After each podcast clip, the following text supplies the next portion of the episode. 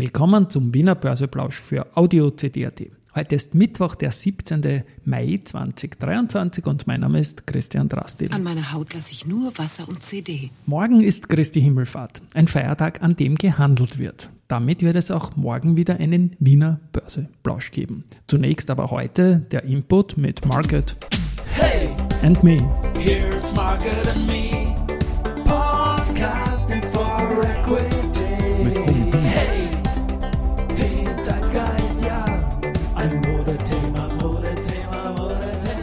Ja, die Börse als Modethema und die Mai-Folgen des Wiener Börseplausch sind präsentiert von Wienerberger und der österreichischen Post, deren Soundlogo im Hintergrund er klingt. Ja, es war jetzt irgendwie der Jingle später dran, aber was soll's. Bin noch immer im Musikschock seit 10 Minuten reinhören in den European Song Contest. Gut, schauen wir auf den Markt. Kleines Plus von 0,2% auf 3137,6. ATX-Punkte jetzt um 11.54 Uhr. Gewinner ist die erste Gruppe, über die haben wir gestern geredet, nach dem Ex-Tag jetzt 1,19% fester. Gestern Sum of the Parts auch fester nach den 1,9 ähm, Euro Bruttodividende. Äh, zweitgrößter Gewinner ist die Immofinanz mit plus 1,05%, 15,4 auch ein Longtime High hier. Und die Föstalpine mit 0,9% auf 30,6 Euro. Verliererseite heute die AT&S nach den Zahlen gestern mit 27,24 Euro wieder nur noch ein Minus von 3,4%. Die EVN mit minus 2% und Lenzing mit minus 1,2%. Auf der Umsatzseite haben wir heute die OMV vorne zum Mittag mit 5,4 Millionen, dann die erste mit 3,7 Millionen und Andritz mit 3,6 Millionen Euro. Keine harte Pause. Ein wenig Börsegeschichte heute, vor allem zu Lenzing. Am 17.05.2017, also vor sechs Jahren, war jener Tag mit der höchsten Umsatztätigkeit. Das waren 130 Millionen Euro. Also ganz, ganz fette Geschichte. Und vor 18 Jahren, am 17.05.2005, endete die längste Phase über dem Moving Average 200. Das waren damals 901 Tage am Stück. Bei der Telekom ist diese längste Phase über dem Moving Average 200 ein Jahr später zu Ende gegangen, am 17.05.2006, also vor 17 Jahren. 565 äh, Tage hatte es da gedauert. Nachrichten gibt es zu Agrana und zwar durchaus erfreuliche. Die haben 2022, 2023 mit einem Umsatz von 3,637 Milliarden Euro abgeschlossen, ein Plus von 25,4 Prozent.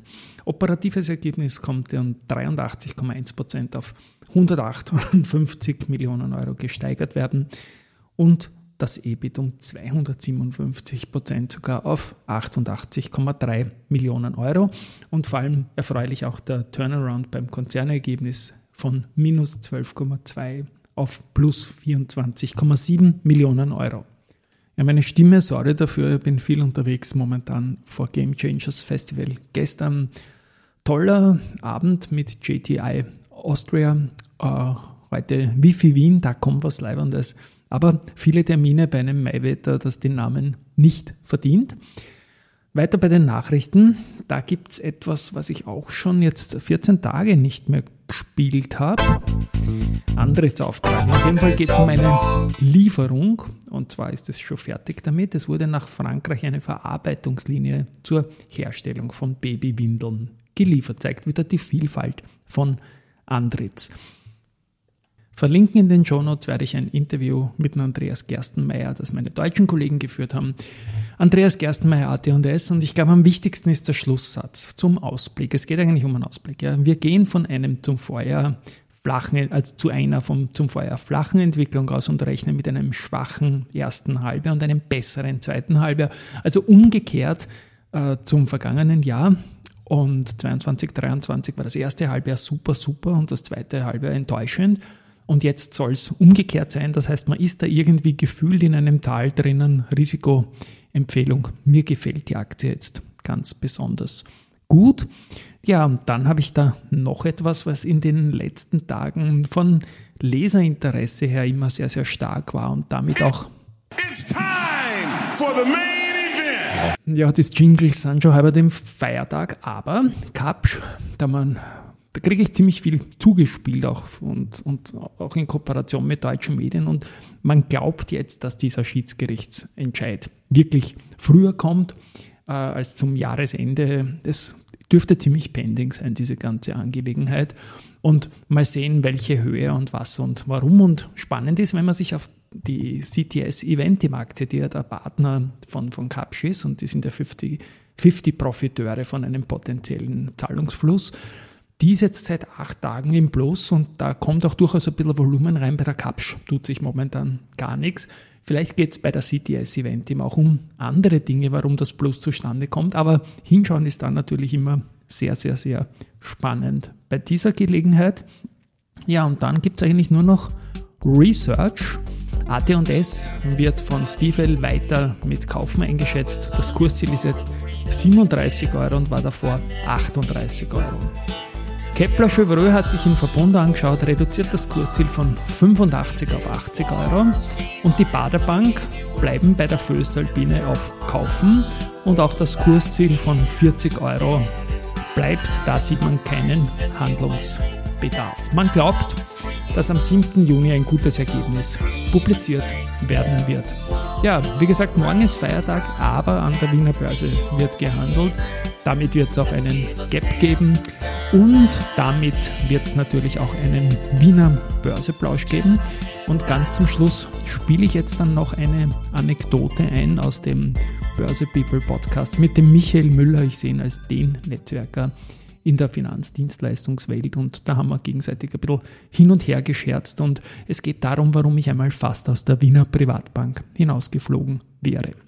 Wir haben immer diesen, diesen Börsekandidaten Best in Parking, die Garagen und so weiter. Ich sage immer Best im Parkring, wenn ich an die Wiener Privatbank denke, als Anspielung auf die Adresse und auch an Kollegen dort. Ja, also genau. apropos, wenn man jetzt äh, so, schon so Pointen erzählt, darf ich auch eine kleine Pointe, was dich betrifft, jetzt erzählen.